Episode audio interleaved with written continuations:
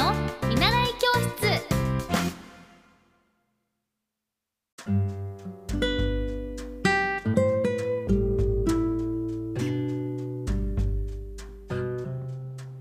皆さんこんばんは。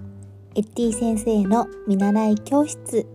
今日は29回目の放送となっています。今日はあの実はちょっとお家でゆっくり1月どんな1ヶ月だったかなとかちょっと2月はこういうことしていきたいなっていうのをこう自分の時間としてとっています。というのもあの実は父が急遽盲腸と虫垂炎になってしまって緊急の手術をしてで今日母と一緒にそのお見舞いに行ってたんですね結構あの父も今50代なんですけど去年からあのコロナにもなってそれでも入院をしてで、まあ、今回そのお腹が痛かったんですって。でちょっとその、まあ、我慢をしてたらまあそういうふうにちょっと盲腸がこうねあのもっともっと悪さをしてしまって中性になってしまって緊急手術ということで、まあ、あの結構うちの家系食が皆さん好きで もう食べることが好きで私もそれを受け継いだんですけどあの父はもともとおじいちゃんが天ぷら屋さんをやっていたりとかこう食には縁があってなので父はあのすごい食べることもとても好きなのであのコロナで15キロ以上痩せたって言ってたんですけどまたポンとあの元に 戻っちゃったんですね。で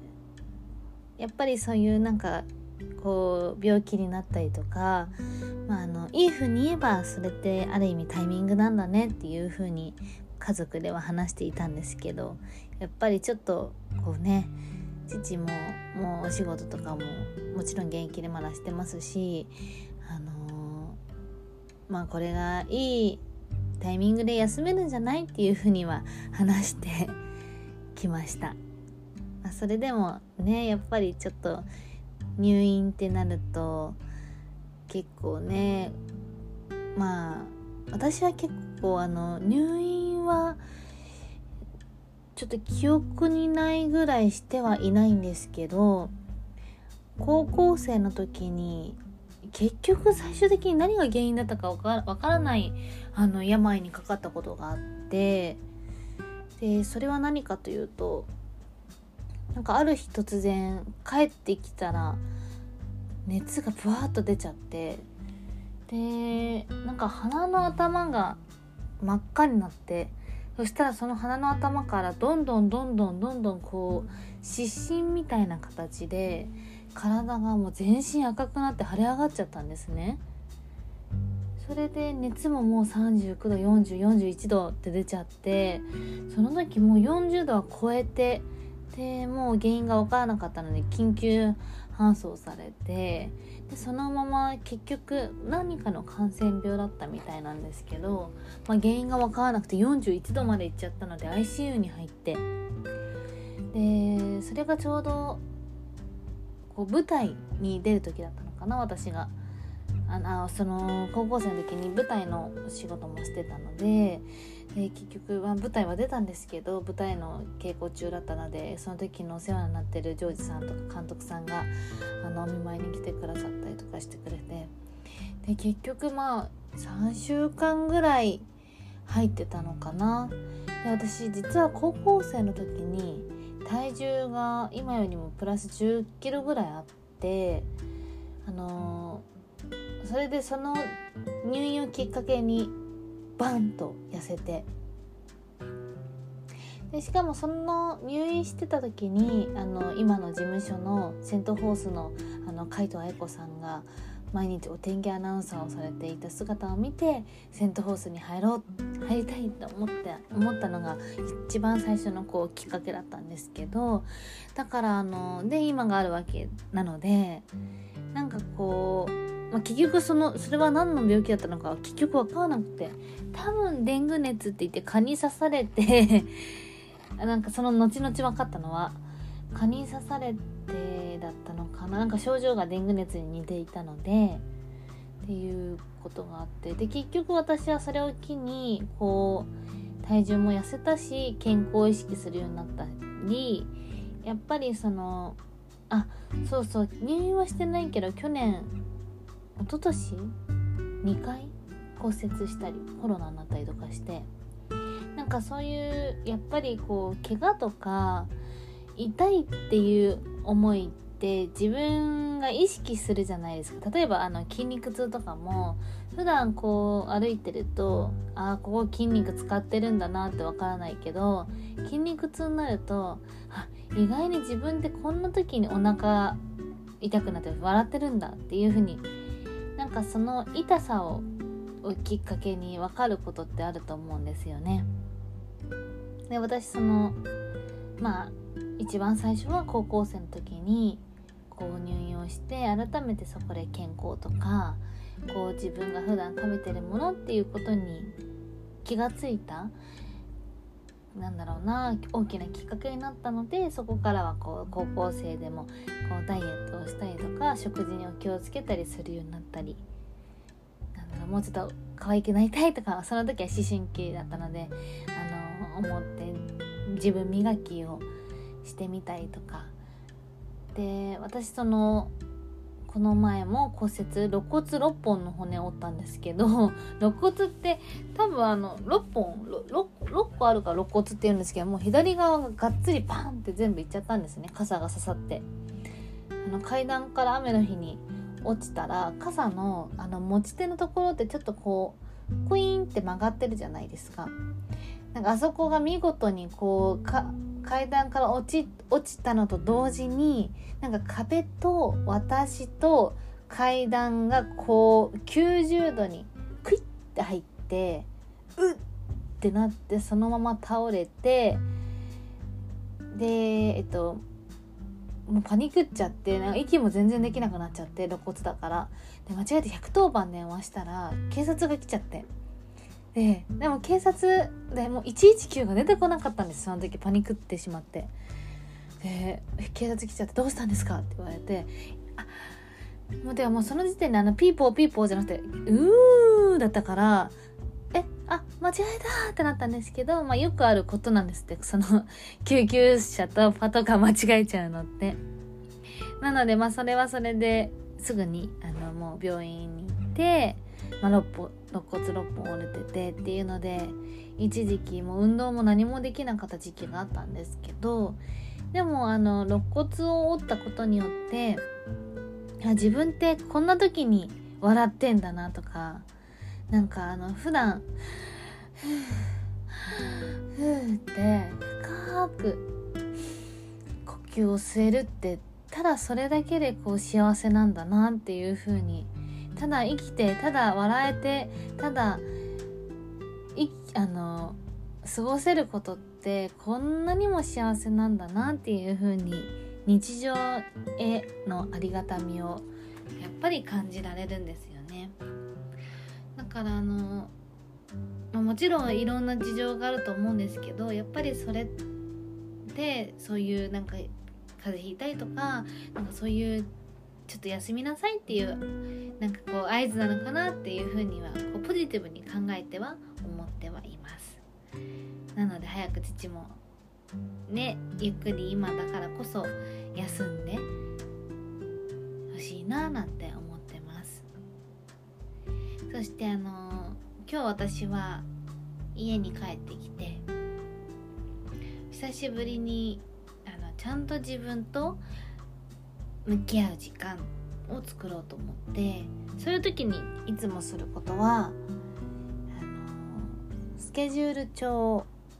あの文字を書くっていうことで自分が今考えてるこの思考とか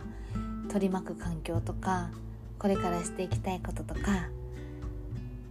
どんな方にありがとうっていう思いを伝えたいとかなんかそういうこう整理する時間を作ってはいてただ最近ちょっとこの1月からは走りっぱなしだったので久しぶりにドンと作ってみました。でその時にすることがえーと、スケジュール帳に書文字を書くっていうことでで今私が使っている手帳があのミー手帳っていう手帳なんですけれども私のすごいお世話になってる尊敬するあの安藤美久さんという方が作られていて美久さんはあのイコレの、えっと、代表をされていてこれ私ずっとイコレイカイごめんなさい。本当にすいません。イコア。イコアっていう会社をされていてあの女性がこう例えば理想の生き方働き方こうなりたいっていう夢を叶えるあのスクールをされているんですけれども自分の価値を最大化して本当にやりたいことを実現する場所で、えっと、4ヶ月間のカリキュラムを通して自己理解からマーケティングブランディングを学べる女性向けのオンラインキャリアスクールだそうです。でこの以降えっと、イコア、イコアの、えっと、代表を務められている安藤美久さんが、ミー手帳というあのスケジュール帳を作られていて、あの、コンセプトが、昨日より今日の私が輝く手帳ということで、もうあの、愛おしくて楽しくてたまらない人生をというのを、あの、もう愛を込めてほんと作られていて、私は今年はその手帳を使っています。ちなみに手帳はもう高校生から手書きで書いていてもちろんあの iPhone にもあのスケジュール帳はある使ってはいるんですけどスケジュール帳というかあの自分で管理するものあるんですけどよりはこう書いて自分ってこんなことしてたなっていうふうに書く時間を作ることで自分と向き合える時間が作れるのでこの時間私はとてもあのなんだろうな生きていく上では大事にしてます。はい。でこの手帳はあのまあ昨日より今日の私が輝く手帳ということでまず右手帳が大切にしてることということであのここ読ませていただきますね。昨日より今日の私が輝くために大切なことは自分の心と向き合い理想の未来を描き一歩一歩前へ進んでいくこと。そんな日々をかな重ねることが愛おしくて楽しくてたまらない人生につながっていく。そんな思いを言葉にしました。人生は私なくして始まらない。私なくして進まない。何を感じ何を思い何を選択して進んでいくのか。その一つ一つのプロセスこそが私で一度きりの人生。私で生きていき生きることが愛おしくて楽しくて仕方ない。そんな365日の今日を重ねて感じたままに未来を作り上げていこう。昨日より今日の私が輝く手帳ミー手帳。というのであのこれすごくいいなと思うのが毎月々月ごとによって質問が書いてあって例えば1月だったらね見てね。あなたにとって理想の1年とはどんな1年？やりたいこと理想の状態を書き出してみよう。なぜその理由を実現したいのだろう。あなたの内側にある思い原動力を言語化してみよう。そして理想の1年の実現のために挑戦したいことは何？小さく始められるアクションをたくさん書き出してみよう。例えば朝30分起きるなどっていうふうに書いてあって。でなんかこのさっき、えっと、言語化してみようってすごい大事だなっていうふうに思うんですよね。あの私最近この20今年9歳になって20代ラストであこれってすごい大事なことだなって思ったのが結構20代前半ってなんか自分が何を考えてるのかってこう言語化することって難しいんですよね。っていうのも、まあ、自分が何が好きで何が好きじゃないかっていうのはそこまでそこまで形成はされてないと思うしその学校を通常に行ってたらね。で私は特にこう何でもやること何でも好奇心旺盛で好きなものが多かった多かったからこそじゃあ逆にそこから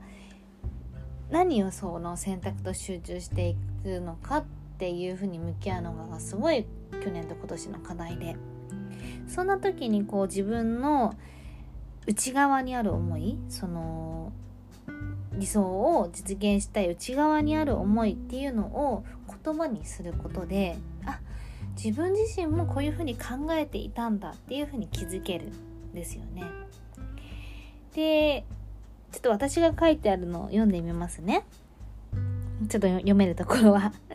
あのあなたにとって理想の1年とはどんな1年？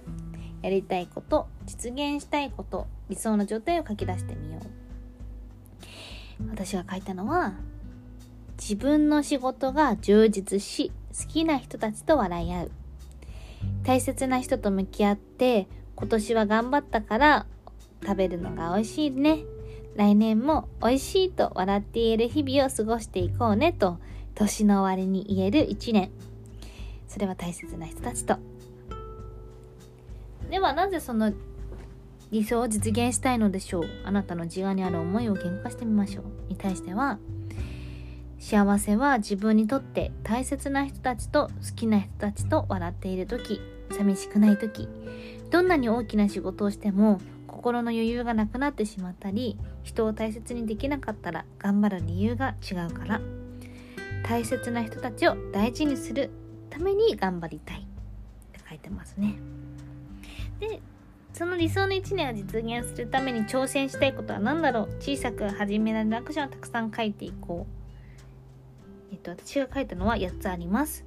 1つ目は朝30分早く起きる。2つ目は保育の発信を増やしていく。3つ目は毎日振り返り目的ができているのかを考える。4飽きない。5スケジュール帳を見て優先順位を考える。6ハッピーでいる。7部屋をきれいで心地いい場所を作る。8月曜日は自分の時間を作る。ですね。これ今実現できてるのってあ実現できてるのほぼだから実現できてないのはこの月曜日は自分の時間を作るかな今のところで言うと。であの部屋をきれいで心地のいい場所を作るって書いてあって今年から意識したのがあの引っ越しをしたんですけどえっと毎日床床を拭く拭くことをしててで今まではなんかこう適当に今あ気が気が付いた時に床をこう拭いてたんですけど最近はこの朝に拭くことにしててなんか前にゲッターズ飯田さんが朝床掃除すると恋愛恋愛運上がるよって言ってて。あじゃあいやで夜よりも朝の方が掃除はいいですって言っててまあちょっと朝早かったりこうね夜やっちゃいがちなんですけどもう朝にそこは早く起きて30分早く起きてそれこそあの拭き掃除をするようにしてます。結構ね髪の毛とか落ちちゃうんだよね長いから。だから掃除機だけでは取れないね。なんかアマゾンで買ったなんか緑の布巾がすごい良くてちょうどアマゾンブラックセールの時に買って買ったから500円ぐらいで買えたんですけどその緑のね布巾がねすごいあの普通さ雑巾とかって拭くとあの髪の毛とかポロって落ち落ちちゃうのよ。でもそれはちゃんと拾ってくれるから結構綺麗に拭けるんだよね。そう。あとねここにそのマンスリーゴーイングっていうページもあってえっと今スケジュール帳の話なんですけどあの今月やりたいこと集中したいことは何ですかって言ったことでポッドキャストを解説毎日1分からでも発信していくっていうことに私は今回今年あの先月の1月は集中したいなというふうに思ってました。でここで会いたい人行きたい場所やらないことって書いてあってどんな1どんな1ヶ月だった？うまくいったこと？いかなかったことを振り返って来月につなげていこうって書いてあって。私がここに書いたことはまあ振り返りですね。その1ヶ月の。新しくポッドキャストをスタートした。形は近いど声に出して言葉を伝えていくのは意外に慣れてるなと思った。また新しい出会いとつながりが深まったと感じた。日本歯科医師会のイベントで歯医者さんの皆さんと出会って今年は歯医者にも通おうと決めた。人との出会いには必ず意味があると思っている。外食はたくさんしちゃった。近くの人を大切にしたい。ちょっとねダイエットしたかったからね自炊を頑張ろうと思ったんですけどやっぱりちょっと1月はあの外に出る機会も増えたっていうことですね。近くの人を大切にしたいっていうのは本当に今こう関わってくださってる仕事の方ももちろん家族も友達も今こう連絡を取ってくださる方を新しく出会う方もいるからこそあの自分の近くの方を大切にしたいという思いで書きました。うん、っていう形でこうなんだろうなやっぱり自分考えてる言葉を形というか言語化していくと色がついてくると思うんですよね。なんあの話してても私20代前半までは結構あの傾聴力っていう本を読んだ時にあこう人の話は話より聞きなさいとかなんかよく言うじゃないですか聞き聞き力みたいなだから結構その仕事場でも「あそうなんですね」みたいな「へえあへえ」みたいな。私結構リアクション大きいからもうずっとその「あそうなんですねそうなんですね」っていう形で過ごしててもちろんその傾聴力って大事だと思うんですけどその中でもただ共感をするんじゃなくて自分のこう今それに対して思った気持ちを上乗せしていくとなんかこうただハンバーガーを食べてるんじゃなくてあこのハンバーガーってこの例えばですけどアボカドの上にチーズがあってしかもそのアボカドはここの農家さんのアボカドでっていう風に食べた方がなんだろよりそのハンバーガーハンバーガーにちょっと今例えちゃったのがあれなんですけどなんか深みうまみ味味の深みが伝わるなと思っててなんか人も結構そうだなと思ってて。だだから今ちょっと話してて思ったんですけどこう食でも私その生産者の人の顔をこう知って話を聞いて見るっていうことがすごく好きで。だからあの調べるんですよね。結構その例えばこの前も甘酒買ったんですけどあこの甘酒の会社ってどういうコンセプトでやってるんだろう？へえ発酵をちゃんとコンセプトにしてるんだ。なんで発酵？あなるほど。腸活を大事にしたいんだ。っていうように。なんでこの会社は？あなんでこの商品はこれをコンセプトにしてるんだろう？へえなんでじゃあ腸活って思うとどんどんどんどんその理念っていうものが見えてくるんですよね。なんか私はこうちょっとまた例えが変なんですけど玉ねぎがあるとして なんかその玉ねぎの外側だけを見るとちょっと辛いかもしれないけど中の芯の部分までこう見るっていうのが結構こう人間臭さというかなんかその人だからこその味わいがある気がして。そう。だからなんかこう大切にしてるものや価値観っていうのをもしかしたらある一定の方には余計なお世話なのかもしれないけど私はその人と一生懸命ちゃんと向き合っていきたいからそこの部分をこう知るっていうのは人付き合いとしてとても大事にしていることです。これ何の話からこうなったんだっけ？あそうだから言語化、うん、っていう意味であのー、こう仕事の上でも大事にしてるのがやっぱりインタビューとかをしていてもじゃあスポーツ選手の方にインタビューする時もうんこう当たり障りない質問ってあると思うんですよね。じゃあどこの出身校でどこどどこと対戦して今どんな気持ちですかって聞くよりももうちょっと本当に本心の理念その方の人生理念に沿った質問をした方がより深みが出ると思っていてじゃあ例えばその監督さんとはもう中学の時からこのようなお付き合いをしてると思思って思うんですけどその方との今関係性を踏まえて言いたいことは何ですかっていうその過去のことからきちんと勉強して深掘って聞いていくとより距離が縮まると思うんですよね。その相手の大切にしているものっていうものは何だろうっていうことを知ってその上で質問していくとあのお互いにとって気持ちいいゴールが見えてくるんじゃないかなっていうふうに思います。だからちょっとあのもう職業柄で仕方ないんですけど結構私は初めての人とか一緒に仕事する人はすっごい調べてから会います。これねちょっと友達に話すと怖いって言われたんですけどなんかじゃあ例えばプロデューサーさんとか仕事でもディレクターさんとかなんか会社の社長さんとかでも今ってこう調べたら何でも出てくるんですよ。よっぽどのことがない限り。ねもう SNS 社会なので変な話インスタまで見れちゃいますからね。で例えばじゃあ今日夜会う人がいてでその人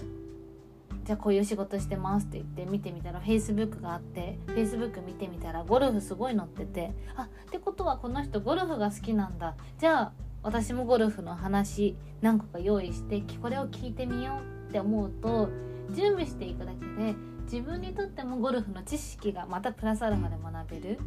っていうのはこう無駄ない時間じゃないですか。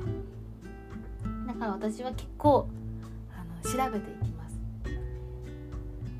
もうーんそれはこう仕事とかだから調べていくけど、まあ、全く調べない時ももちろんそれはありますね。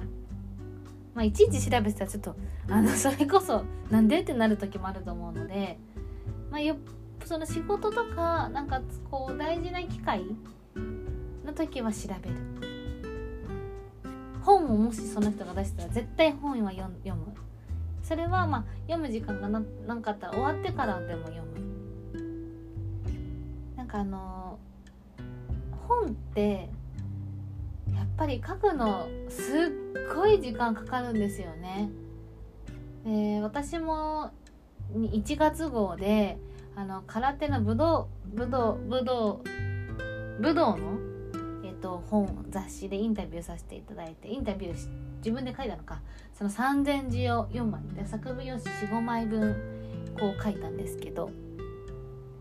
その時にこうなんだろうな自分の人生を振り返って一語一句こう間違いないように振り返りながらゆっくりゆっくり時間をかけて書くんですね。だから本とかも本当に自分のこう人生理念理念人生理念をこうやっぱり書いて深掘りして言語化してそれをまた出版社と修正し合ってって言ってものすごいそこには時間と能力がかかるあのかけられてるのでなんかやっぱり人と会って話す例えばエピソード1ぐらいがきっとこう会って話した時の話だと思うんですよ本本に例えると。じゃあその人のことをもっと知りたいって思ったら私は本をもしも出してたら本を見ます。うん、まあ今ねなんかそのまあ知らない方がいいのかな。どうなんだろう。私は知った方がよりコミュニケーションを取る上では取りやすいのかなっていうふうには感じます。ちょっと何の話？っていうことが多くてすみませんが。今日はゆっくりラジオの時間も取れているのでたまにはこう自分のそれこそ考えてること大事にしたいことを話してみました。じゃあ2月今日節分でちょっと母が母と一緒に父はねあの冒頭でも言った通り盲腸なので豆まきを遅いですがしたいと思います。じゃあ改めて2月もう節分なりましたが皆さんが大事にしていきたいこと自分の言葉で表現していきたいことそしてどんな1ヶ月にしていきたいのかもしよかったら今スッと目をつぶりながらあ開けてもいいかな 考えてみてくださ。い